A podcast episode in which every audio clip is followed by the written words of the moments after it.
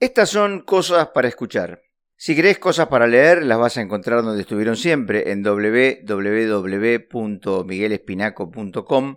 Acá vas a encontrarte con relatos no muy largos, como el primero que se llama Mi perro y que habla de un perro muy particular. Y si tenés paciencia con el relato que le sigue, que se llama Una venta es una venta. Arrancamos, dale.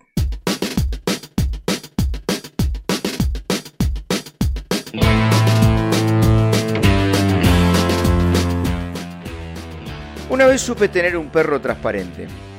Ojo, transparente, no invisible, porque cada vez que lo contaba, enseguida preguntaban, ¿invisible? Y yo, no, invisible no, transparente. O sea que si vos mirabas bien lo veías, igual que a esos jarrones para poner flores, que cuando están vacíos arriba de la mesa por ahí les pegás un manotazo porque de una te pasa desapercibido.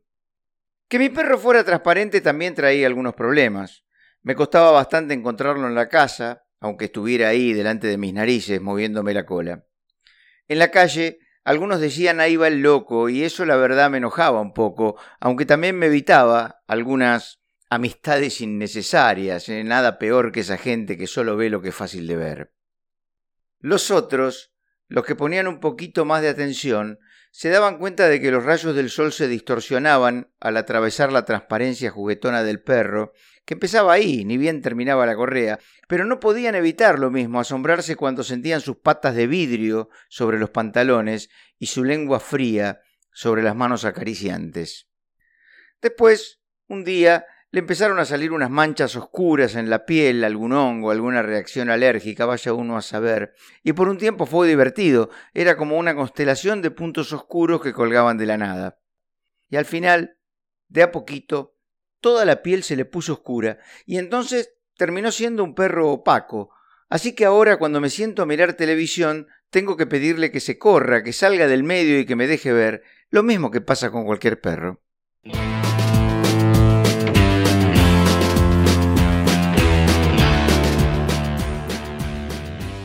No todas las historias terminan como deberían o como uno quisiera que terminen. En esta que te voy a contar, un señor de barba toca el timbre y espera que le abran. No vendió nada en todo el día y está algo molesto, así que juega nerviosamente con un cubito rojo al que hace girar con sus manos dos vueltas para atrás, dos vueltas para adelante y así. Ni bien se entreabre la puerta, los músculos de su cara se extienden en una sonrisa como si tuvieran resortes. Buenos días. Estamos ofreciendo la revolucionaria picadora de carne Pica Bien. Es un producto completamente novedoso. ¿Lo conoce?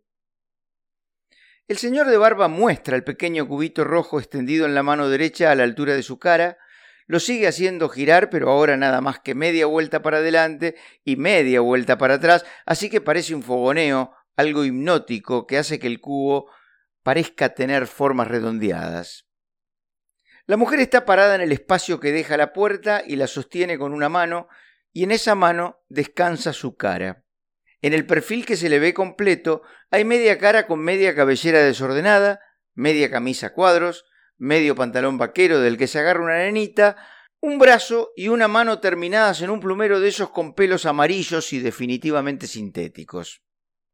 La nenita tiene un chupete en su mano libre, pero lo usa para rascarse la nariz, que no es para lo que sirven los chupetes, pero ¿qué importa? ¿Té mi papá? pregunta la nena. El señor de barba hace retroceder el cubo hacia su cara y enseguida lo vuelve a tomar con sus dos manos, pero adelante de su ombligo ahora. Sus ojos bajan hasta la nena y suben hasta los ojos de la señora del plumero y ahí se quedan un segundo. La nena se rasca la nariz con el chupete.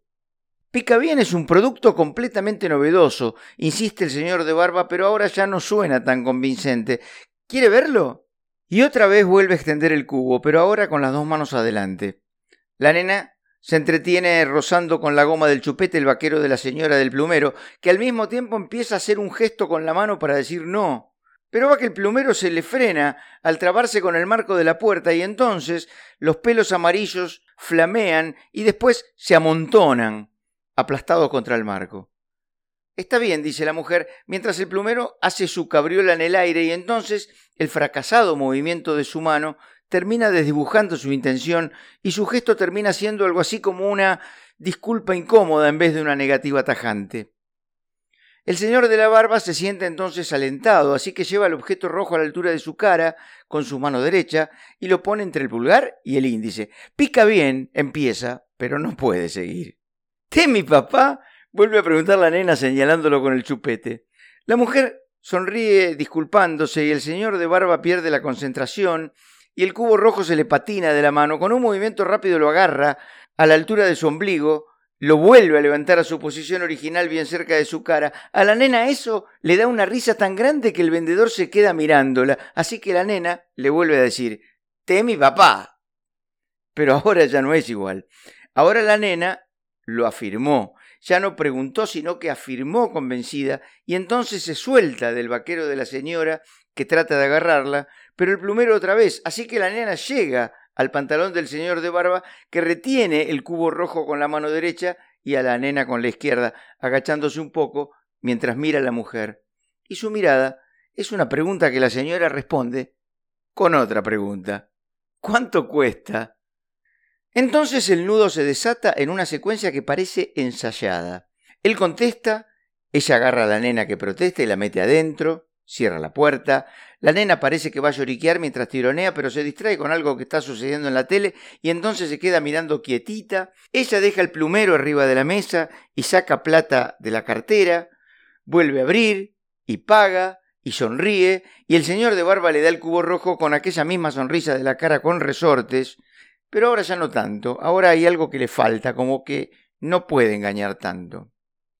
Ella entra a la casa y se queda así como incómoda, molesta, con el cubo rojo en la mano que cuelga, mientras mira a la nena que mira la tele, y el señor de barba, que se queda ahí parado y que no mira nada, duda y se pregunta si no tendría que haber sido un poco más empático con la pobre mujer, aunque no está seguro de que esa sea la pregunta que quiere hacerse. Así que para terminar con el tema, se contesta que una venta es una venta antes de apuntar para la casa que sigue.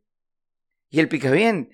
El picabien resultó una verdadera porquería, pero eso es otra historia.